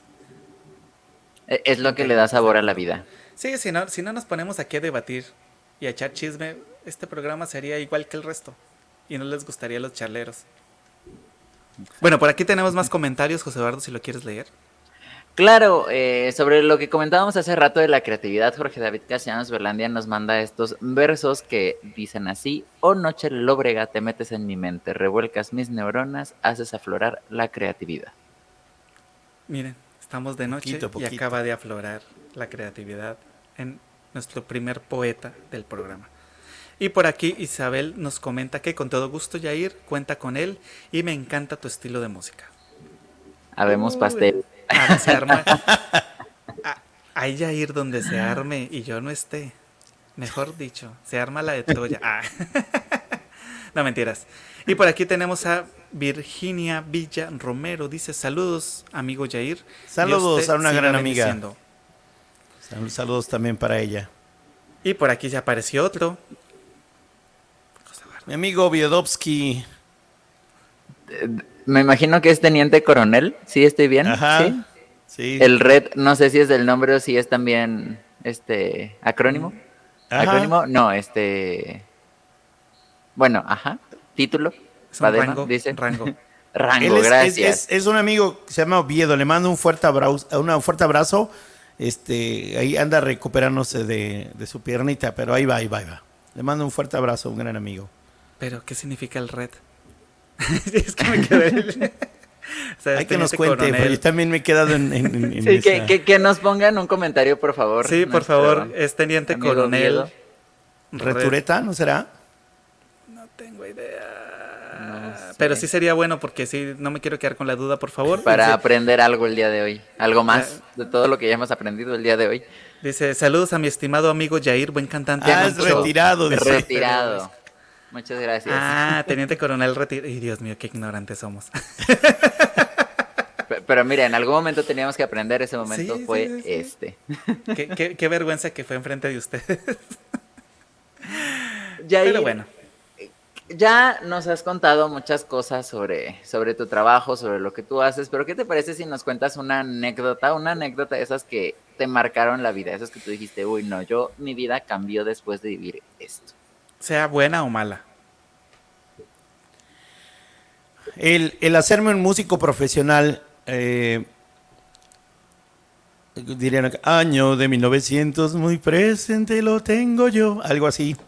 Eh, tendría como 22, 21 años, eh, trabajaba en una empresa, en una constructora conocida que hace casas aquí de Jalapa. Trabajaba en, diferentes lugares y una vez surgió un anuncio en el periódico en aquel entonces cuando todavía circulaba el diario de Jalapa y surge en la, en la sección de empleos. Solicitó músico tecladista para un centro nocturno llamado Fandango, para los que son jalapeños y lo conocen hace muchos años. Y pues yo, eh, padeciendo de pues, de la economía, etcétera, y me dicen, pues voy a ir porque necesito eh, ganar más dinero. Entonces era papá de unas gemelitas eh, hermosas y, me, y me voy y me presento, pido permiso en mi trabajo y me voy a presentar ese, esa audición. Y pues hago una fila de 10 personas donde veo músicos impresionantes que despedazaban el piano y se sabían todas las canciones del mundo. Y dije, no lo puedo creer. Digo, no, no, yo creo que ese trabajo no me lo van a dar a mí pues es tan grande, yo creo mucho eh, en Dios, porque como lo, lo comenté hace rato, siempre mi fe es puesta en Dios y todo lo que hago lo he puesto en Dios. Y, me dieron el trabajo a mí, entonces ahí cambió mi vida. Ahí, eh, eh, a, grosso modo les cuento que yo ganaba 800 pesos a la semana en un trabajo que estaba de las 8 de la mañana y salía a las 7, 8 de la noche por si bien me iba y tener que caminar, agarrar un transporte público, irme. Me meto a un trabajo donde, donde iba yo de miércoles a sábado y me pagaban en ese entonces 400 ah, y tantos pesos por día. Pues dije, no, ¿qué hago aquí? Entonces había, trabajaba nada más dos horas y me, me daban libres mis taxis. Eh, me empiezan a hablar, a contratar para cantar, me empiezan a, empiezo me vuelvo loco, ¿no? Entonces empiezo, después donde voy a trabajar a hoteles, me voy a trabajar a, centros nocturnos y así, y pues mi, mi, economía se fue para arriba en ese entonces, ¿no?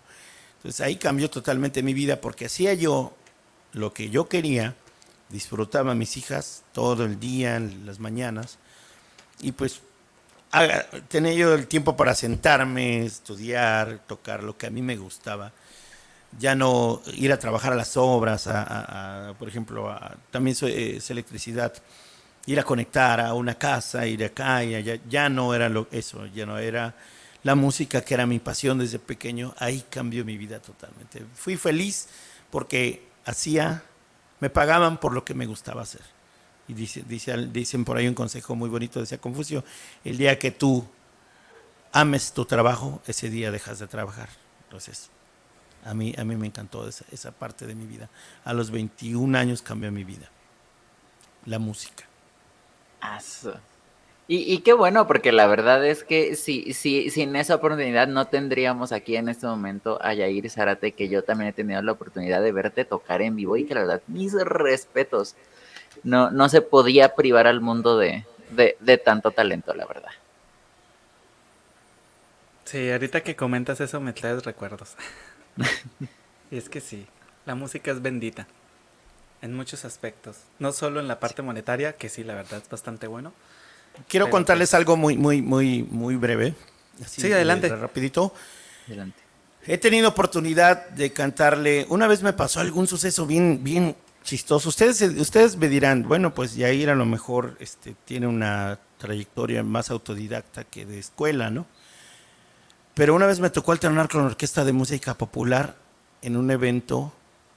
Estaba el gobernador Miguel Alemán Velasco y Cristian Magnani en, la Casa del Lago y estaba en ese entonces el Popo Sánchez, el famoso Popo. Y llego y, y, me dicen, pues aquí va a ser el evento y veo una tarima grandísima y me, y me, pues me instalo con mis teclados. En ese entonces llevaba dos tecladitos, dos Yamaha, llevo dos bocinas chiquititas. Y me instalo y atrás digo, ¿quién va a venir a tocar? ¿Está la tarima o quién viene o qué? Eh, eh, pues va a venir la Orquesta de Música Popular. Wow, y yo dije, yo voy a alternar con la música, la Orquesta de Música Popular, ¿sí? Y pues una cena de gala donde estaba el gobernador en aquel entonces, eh, dije, wow, no lo puedo creer. Entonces me temblaban las piernas terriblemente, me relajé. Cuando vi que se pararon a bailar, una de las primeras piezas que toqué, me acuerdo que fue, en ese entonces me habían pedido Amantes a la Antigua, de Roberto Carlos, y se para Miguel Alemán con su esposa Cristian y empiezan a bailar. Dije, wow, no lo podía creer. Pues entonces, en ese entonces pues no había tanta tecnología como era todos fotos y todo, eran fotógrafos. Yo me sentí tan tan importante, dije, no lo puedo creer. Y yo en ese entonces pues no usábamos muchas pistas, ni siquiera existía, todo era en vivo y estar haciendo, ejecutando, ¿no?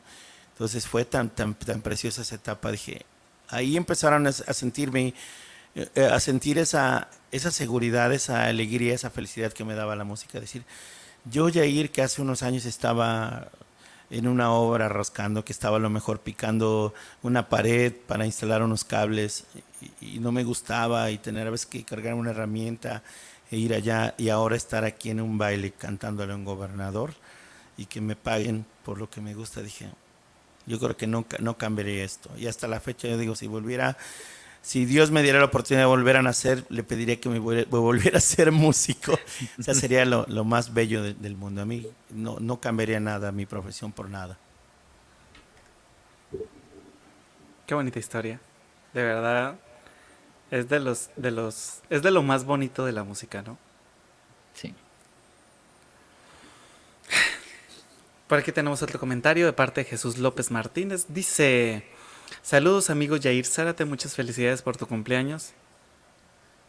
Qué bonito que todos lo recuerden, menos yo, perdón. sé que te la pasaste trabajando, bendito sea Dios por eso, que no falte el trabajo. Un saludo para los muchachos. Muchas un, gracias. Un gran amigo, don, don Jesús López. Es que sí me siento mal por, no saber que ayer fue tu cumpleaños, perdón. Ay, bueno, gracias no te preocupes, por yo, sé que estaba, yo, sé que está, yo sé que estabas recogiendo el dinero con pala ahí donde estás. Sí, sí, es que sí, exacto.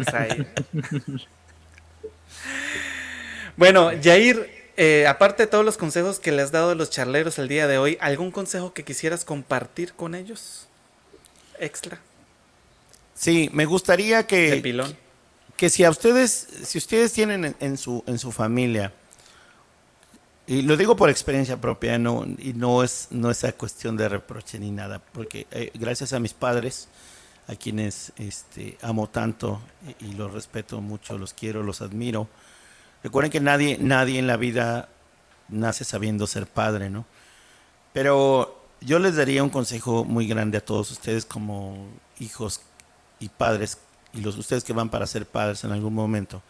Si tienen un hijo que le guste la música, que le guste el atletismo, que le guste lo que quiera, apóyenlo. No hay, no hay otra, otra situación más importante que apoyar. Si tu hijo quiere volar, aviéntalo y apóyalo y, que quiera volar y, ahí cuídalo, ¿no? Si él quiere correr, pues cómprale unos buenos tenis. Si él quiere tocar un piano, cómprale un piano.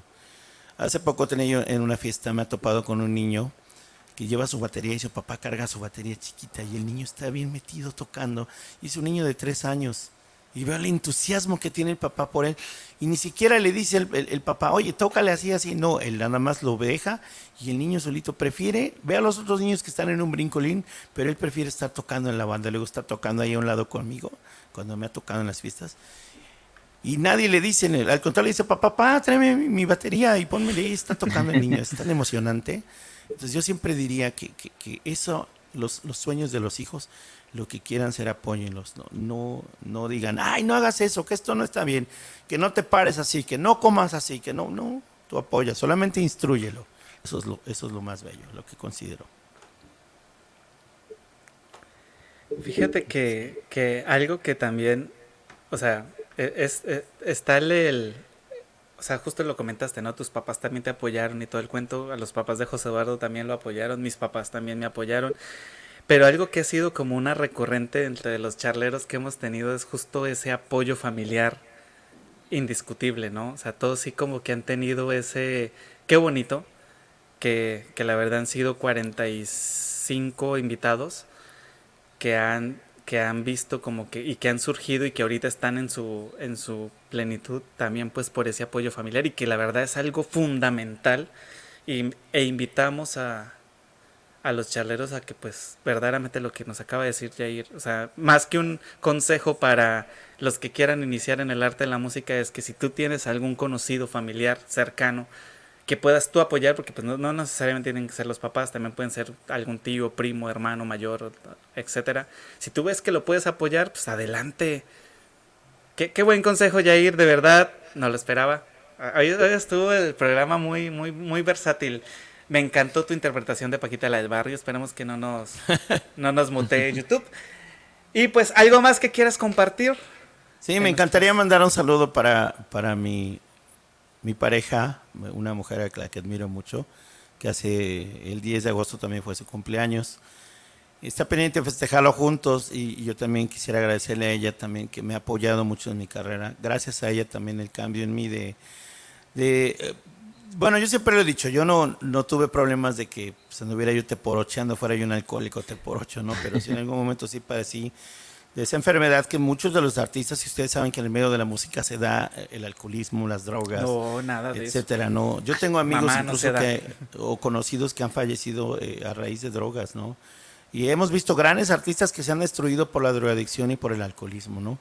Creo que hay que poner también un ojo atento en eso y, una gran parte de, mi cambio y de mi vida Se lo debo a, Alma Molina, segura, a quien yo le agradezco muchísimo. Y principalmente a Dios porque me, me, me acercó a una persona indicada en mi vida que me ayudara a salir un poquito, que me... Que me yo, yo pienso que si ella no me hubiera insistido en decir, sabes que vamos a buscar ayuda para que esto, tu vida cambie, mi vida no hubiera cambiado. Yo siempre lo dejaba en manos de Dios, pero, pero a, veces, a veces falta esa persona que llegue en tu vida y te, ayude a cambiar, tanto con amor y con esa paciencia y con esa situación de ayudarte, de, darte, ¿no? Porque le preocupas, porque te ama, porque pues siente que, que, te estás autodestruyendo, ¿no?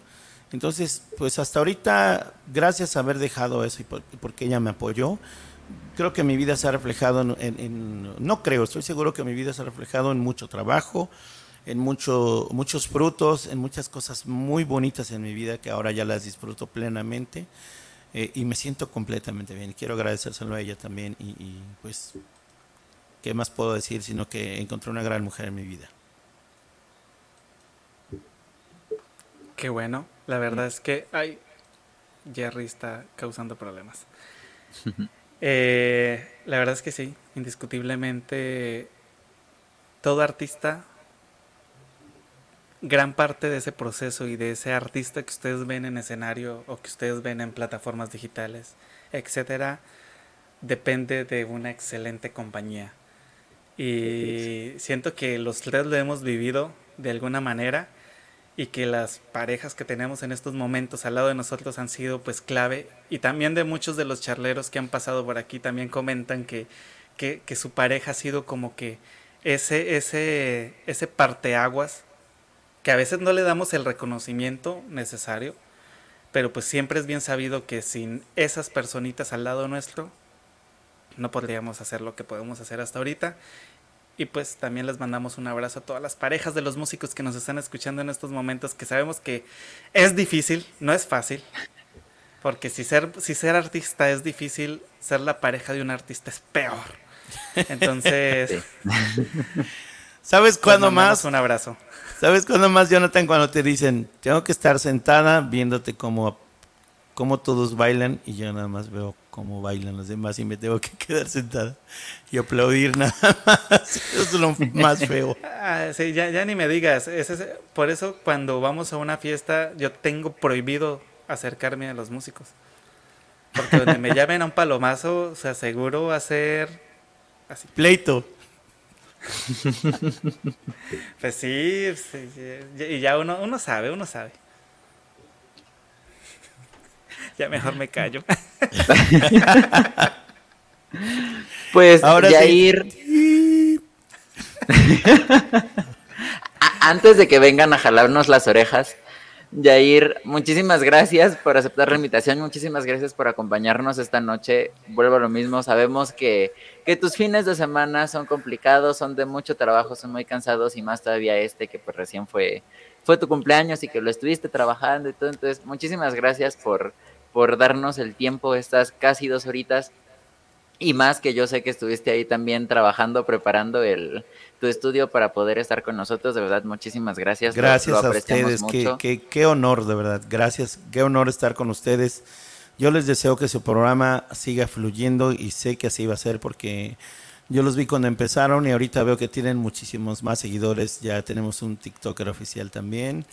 Este, eh, entonces, me da muchísimo gusto porque son jóvenes muy talentosos, son jóvenes muy listos, muy inteligentes. Eh, y ahora realmente hay que aprovecharse de toda la tecnología, ¿no?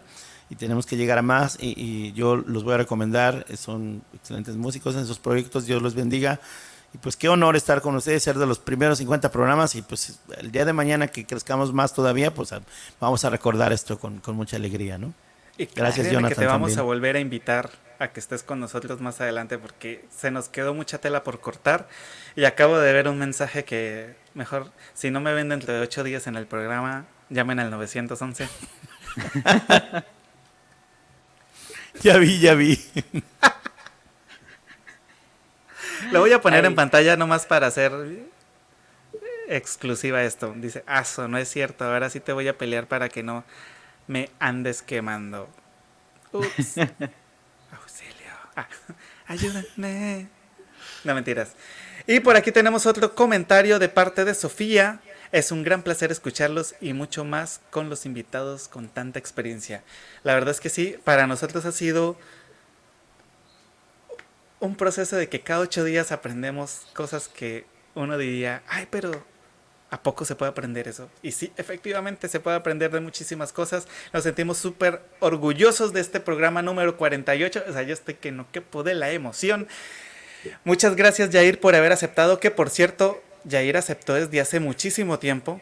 No más que pues nosotros les damos la opción de que ellos escojan el, las fechas más o menos y todo. Entonces él escogió esta fecha, o sea, pero él ya estaba programado desde hace como dos meses más o menos. Así que agradecemos muchísimo por haber eh, aceptado el llamado y pues que haber estado con nosotros aquí. Reitero el agradecimiento que te dio José Eduardo. Al contrario, mil pues, gracias a ustedes. esperamos que te hayas divertido como nos divertimos nosotros. Y pues te mandamos un saludo, un abrazo, perdón. Te mando un abrazo muy fuerte hasta Jalapa porque yo no estoy en Jalapa. Ya me lo pues darás cuando vengas. Y pues obviamente cuando nos veamos ahí nos sentaremos a hacer una pequeña tarde bohemia con pastel. Eso, por ahí lo será un gusto. Y si no, me voy a enojar. Ah, no, mentira. Y pues espérense porque la siguiente semana tenemos una gran invitada. José Eduardo, si nos puedes platicar un poquito de ella.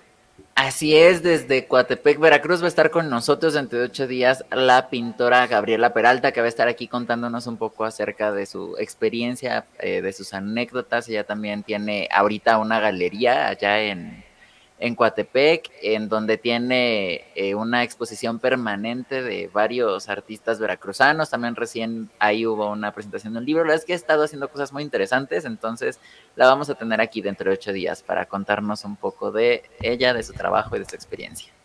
Y se acerca el programa número 49, que es el último antes del 50, y nos sentimos súper emocionados con José Eduardo porque les tenemos una gran sorpresa para ese día que esperamos que ustedes disfruten. Y pues desde ahorita los vamos invitando. Yo sé que no lo hemos hablado con José Eduardo, pero siento que es la buen, el buen momento. Eh, para el programa 50 quiero, bueno, queremos con José Eduardo, perdón por hablar en primera persona, José Eduardo. Ya sabes que soy un poquito narcisista. Eh, el primer paso es la aceptación. Lo sé, lo sé. Llevo 48 episodios aceptándolo, ya no cambio. Los invitamos a que para el programa 50 tengan algo con qué brindar con nosotros ese día, porque vamos a hacer un brindis por el programa 50. Sí, puede ser un té, puede ser un vino, una cerveza, lo que ustedes lo que ustedes más disfruten para que ustedes disfruten ese gran momento junto con nosotros en el programa 50 porque ha sido un logro, ha sido un proceso bastante pesado, bastante fuerte. José Eduardo es testigo de eso. Eh, ustedes tal vez piensan que solo es, nos sentamos aquí a, sonreír y demás, pero hay un proceso de invitar, invitar a los invitados, valga la redundancia, esperar que acepten, que nos envíen las fotos, eh, que José Eduardo se eche toda la parte de la maquila de la, de la publicidad, que a mí se me olvide compartirlas o que a veces no tenga el tiempo y que esté ahí corriendo el último día compartiendo toda la publicidad, una disculpa. Eh, las cuentas regresivas, porque las, cuentas, regresivas esas o las hace Jonathan o las hago yo, como que nos las hemos ido campechaneando con el, con el paso del tiempo. Últimamente las hace Jonathan, pero es, es un trabajo. Sí, es, ah, pero es un trabajo bastante bonito que la verdad nos sentimos súper contentos de compartir con ustedes cada ocho días y que sin duda alguna, sin ustedes, estos 50 episodios no podrían ser reales.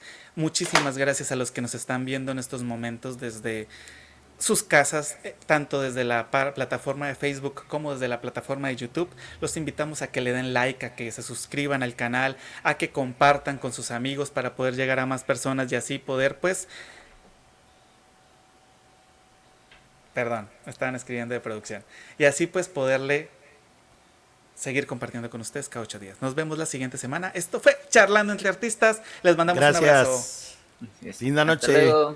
Adiós. Giro Party. Así, mira. Eh. Así. Es que no se ve en cámara. no, sí se ve, sí se ve. No, sí se ve. Sí se vio. Eso es. Pues bueno, nos vemos la próxima semana. Chao.